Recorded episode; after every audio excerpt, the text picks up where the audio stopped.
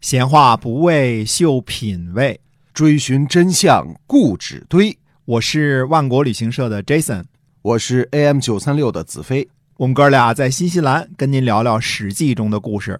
各位亲爱的听友们，大家好，欢迎呢继续收听我们的节目，由新西兰万国旅行社的 Jason 为您讲的《史记》中的故事。那么，万国旅行社呢，是我们新西兰本地的这样的一家良心旅行企业啊，我们是携程网上唯一没有差评的。您可以呢搜索一下我们的公众号，就是新西兰万国旅行社。做旅游呢，我们是认真专业的。对，今天在中国我们这个名气啊没有那么大啊，但是在新西兰华人这儿是家喻户晓啊，没错啊嗯打听打听都知道啊。是的，那么接着讲这个《史记》中的故事啊。上回我们说到郑庄公在准备攻打许国的时候呢，在太庙呢发武器，啊哎，发武器的时候呢，颍考叔跟这个公孙鄂发生了争执啊，为了抢这个州，就是这个车辕，嗯发生了争执啊。那么说到了公孙鄂，公孙鄂呢，我们说是郑国的第一大美男子啊。那么《诗经》里边说过什么呢？在《诗经·正风》里边说呢，“不见子都，但见狂且”。这句话呢，其实我们现在不懂什么意思啊。这个呃有两种乃至于三种说法啊。其中一种说法是呢，说子都啊属于这个美眉往上扑的那种美男，就是哦太美了啊。特别美啊，嗯所以去约会子都，约会子都呢，没见着子都，结果见着一疯子，嗯，狂且嘛。另一种说法呢，就是说看不见子都，所以就发疯了。呃，总而言之呢，我们其实对这一句《诗经》怎么确切的解释呢，还没有什么定义。反正是上过《诗经》的人，嗯那不是美男子，呃，上不了《诗经》。对啊，而且是个公认的美男子。还有呢，我们在后期的时候呢，我们的孟夫子说过一句话啊，他说：“不知子都之角者，无目者也。”嗯，就是说，谁如果是觉着子都不美，那这人就是眼瞎了。哎，嗯，你看孟夫子啊，所以我们看孔夫子、孟夫子都是非常的和蔼可亲的人啊，被这个后来的各个王朝们给塑造成了这个老夫子这个板着脸的，不近人情的这样的哎形象啊，对啊，你看孟夫子还称赞这个帅哥呢啊！嗯 就总而言之，他是一个大帅哥。还有一种说法呢，公孙鄂呢是公孙，对吧？哎按道理来说呢，实际上他是比郑庄公啊矮着一辈儿两辈儿呢，是个大美男。而且子都呢，有人就怀疑子都呢跟国君的关系比较的暧昧啊哦，这是一个说法啊。那么后来为什么这么说呢？我们看后边还有啊。这年的七月，我们还是说的鲁隐公十一年这一年，就是公元前七百一十二年这一年七月呢。郑国呢就会同齐国和鲁国的军队呢，大老远的去打许国去了。嗯打这个河南南边的这个许昌的这个许国去了。在攻打城墙的时候，我们看看啊，其实春秋的时候呢，攻打人的城池并不是很容易。直到后来，我们说越王勾践灭掉吴王夫差的时候啊，攻城呢一共围了三年。嗯那在后来三家分晋之前呢，就是原来是韩魏跟着志士啊围困晋阳，也是围困了三年，最后还想起水攻来。这个城呢，在整个春秋时期看来并不是很好攻的。那么基本上攻城呢，就是可着劲儿的往城墙上爬，估计也就是个梯子而已了，没什么哎特别先进的工程器械。嗯，那么率先攻上城墙的是谁呢？是颍考叔，非常的勇敢啊。结果发生一件什么事儿呢？这边攻城攻上去了，城下这个子都啊，就射了一箭，把颍考叔从城墙上给射下来了，射下，嗯摔下来了，从城墙上啊，估计小命儿不保了。嗯，就是自己人从下边射了一箭。有人说呢，“暗箭伤人”这个成语就是从这儿来的。我自己也不太清楚这种说法是不是对啊。但是总而言之呢，后来又有另外一个将领呢，那么举着庄公的旗帜呢，就攻上了城墙，并且呢挥舞着旗帜高呼说：“国军登上城墙了。”于是郑国的军队呢就一拥而上。都登上了许国的城城墙啊！七月初三，你看《左传》记载的多好啊，几月几号都知道。七月初三，这个时候呢，这个联军呢就攻入了许国的都城。许庄公当时是这个许国的国君啊，逃亡到魏国去了。可见魏国和宋国，这就是一直是跟这个郑国对着干的。那么攻占了许国之后呢，等于把都城给攻占了之后呢，这个齐喜公呢就要把这个土地呢说让给谁呢？让给鲁隐公。哎，齐国这个国君说了，说这个土地就给你鲁国吧，反正齐国也离着挺老远的啊，这个忒远了啊。是够不着。齐国在这嗯个山东的北边呢啊，够不着。那么鲁隐公说呢，说国君您告诉我说呢，许国不恭敬，所以呢，我们跟随着国君您讨伐许国。现在许国已经接受了惩罚了，您说这样的话，我可不敢听从。于是呢，最后就把许国土地的这个处置权呢交给了郑国。嗯那这次郑国也是离着近嘛。郑庄公呢是怎么处理这件事儿的呢？他让许国的这个百里大夫啊侍奉许叔，国君的弟弟应该是啊，许叔让他呢居住在许国的东部，并且对他说呢。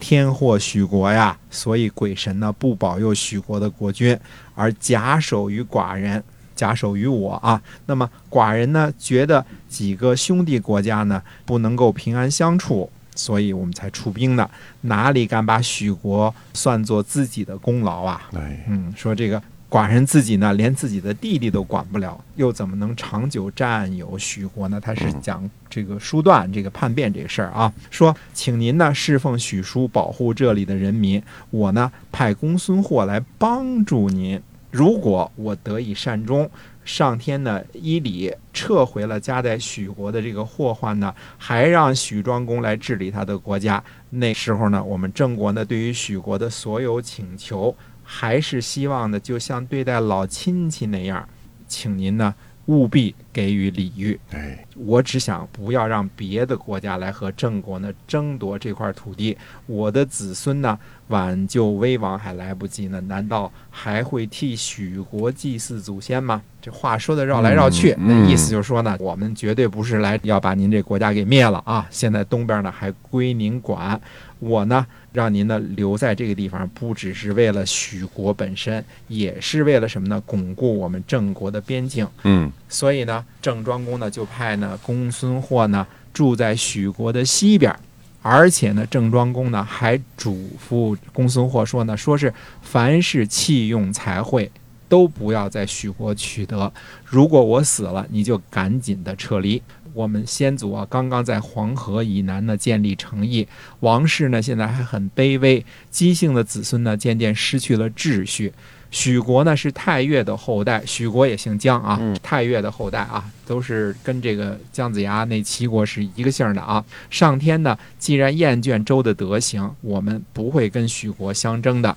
那么《左传》的作者认为呢，郑庄公呢叫做度德而处，量力而行，相识而动，这是合乎周礼的。嗯，嗯不要累及后人。啊我们看郑庄公这个手腕啊，还是我们说这手腕没有贬义的意思啊，嗯还是相当的高明的。对，他可以处置许国整个全国的这个土地，因为国君也被赶跑了嘛，都城也被攻破了，这就归了我呢，也说不出什么来，而且上有王命。对吧？哎这个天王下的命令，这边有兄弟，有鲁国和这个齐国帮着呢，帮着一块儿打架的，对吧？对，他就名正言顺的就处理了哈。哎，嗯他呢把一半儿呢占有了，一半儿也不小啊，嗯许国一半儿也不小啊。啊，占了一半儿之后呢，还是说呢，我来帮助你，而且还留了后话了，只要是我一死，那公孙获你就赶紧就撤回来。嗯不过呢，好像许国的这一半儿终究就归了郑国了。那么确实是呢，他也说实话，就是说这个对于巩固郑国的边境是有好处的，总不能许国在这儿跟郑国老捣乱，整天不一条心啊。那对对于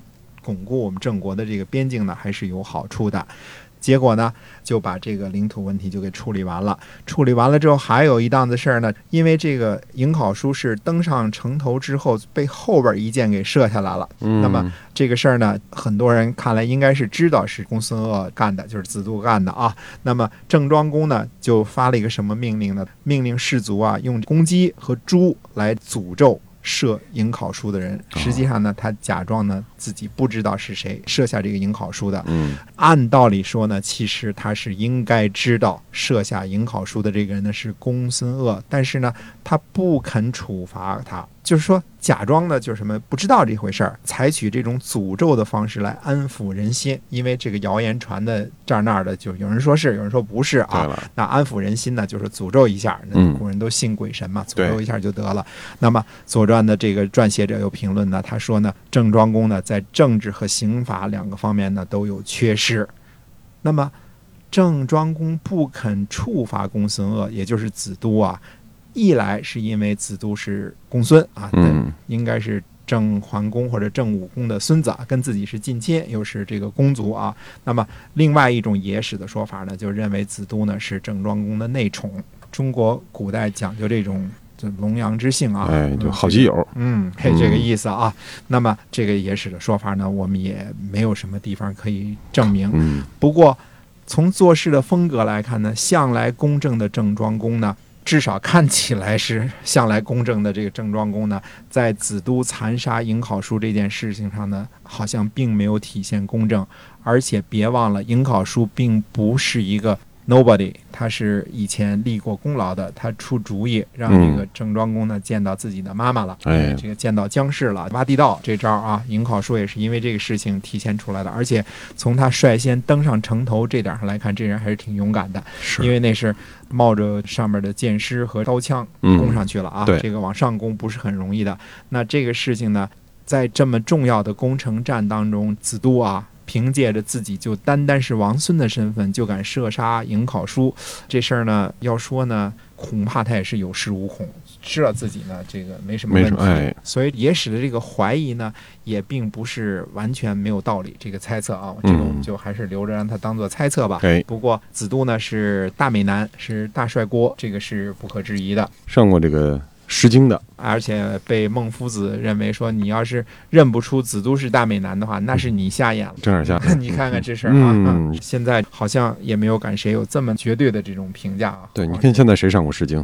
嗯，现在上不了了，啊是吧是郑庄公这边呢和许国打仗的时候呢，我们的天王周桓王呢从背后捅了一刀。嗯那么周桓王怎么捅了一刀呢？周桓王呢就占有了周的这个疆界啊，是和这个郑是紧紧的接壤的啊。我们嗯说在这个洛邑旁边嘛，对吧？对就是洛阳啊，它这个附近呢有一片土地，那么郑国呢正好在新郑，离着都不远啊。周桓王呢就占了郑国的几个地方，又把自己呢不能够实际占有的几个地方，他名义上占有，实际上被别人占有的几个地方呢，赐给了郑国，美其名曰换地。嗯就是占了郑国的地方，又把其他的几个地方呢，说这个就咱们换了。啊，实际上他自己没有的那些跟人换了有的，那相对来说啊，就比起了我们说统治了东周五十年的周平王来说，这个继任者的水平呢，显然是差得远了。周平王那个时候呢是苦苦支撑啊，把一个逃难的王室呢好不容易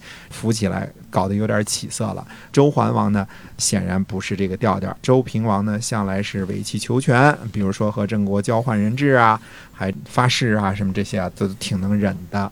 那么其实是周平王意识到自己呢实力不行，可这个周桓王呢，可能是年轻气盛啊，哎新官上任啊，对对这个日益新崛起的郑国呢。本来是这个王室的支持者，又是利用者啊，就是怀着一些个小心眼儿，而且哎不时的呢，从背后捅一刀，比如拿你们家没的换别人家有的这种事儿啊。嗯这年呢，有一个什么国家呢？这个西国，西国呢也是姬姓啊。这个西呢就是休息的息啊，嗯休息的息加个耳刀，这也是姬姓的。嗯哎，这年呢和郑国呢有些不和，于是呢西国就一怒之下呢发兵攻打郑国，结果被郑国打得大败。这 西国是个小国，非常小的一个国家。怎么能跟郑国哎抵抗呢？郑国现在是小霸主的这个嗯力量了啊？对了，那么这一年冬天十月呢，郑庄公呢再一次利用国国的军队，这个国国肯定是西国国啊，东国国已经那什么了，又再一次讨伐宋国，而且又再一次打败了宋国，用来什么呢？报复宋国侵入郑国的国土，就是他把人都活捉了那一次。嗯那么截止到鲁隐公十一年为止啊，等于说郑国呢在东边、南边、北边都干得有声有色。不过呢，这个郑国的故事呢，我们要暂时叫一下停，因为呢，这一年冬天呢发生了一件大事儿。到哦底发生了一件什么大事儿呢？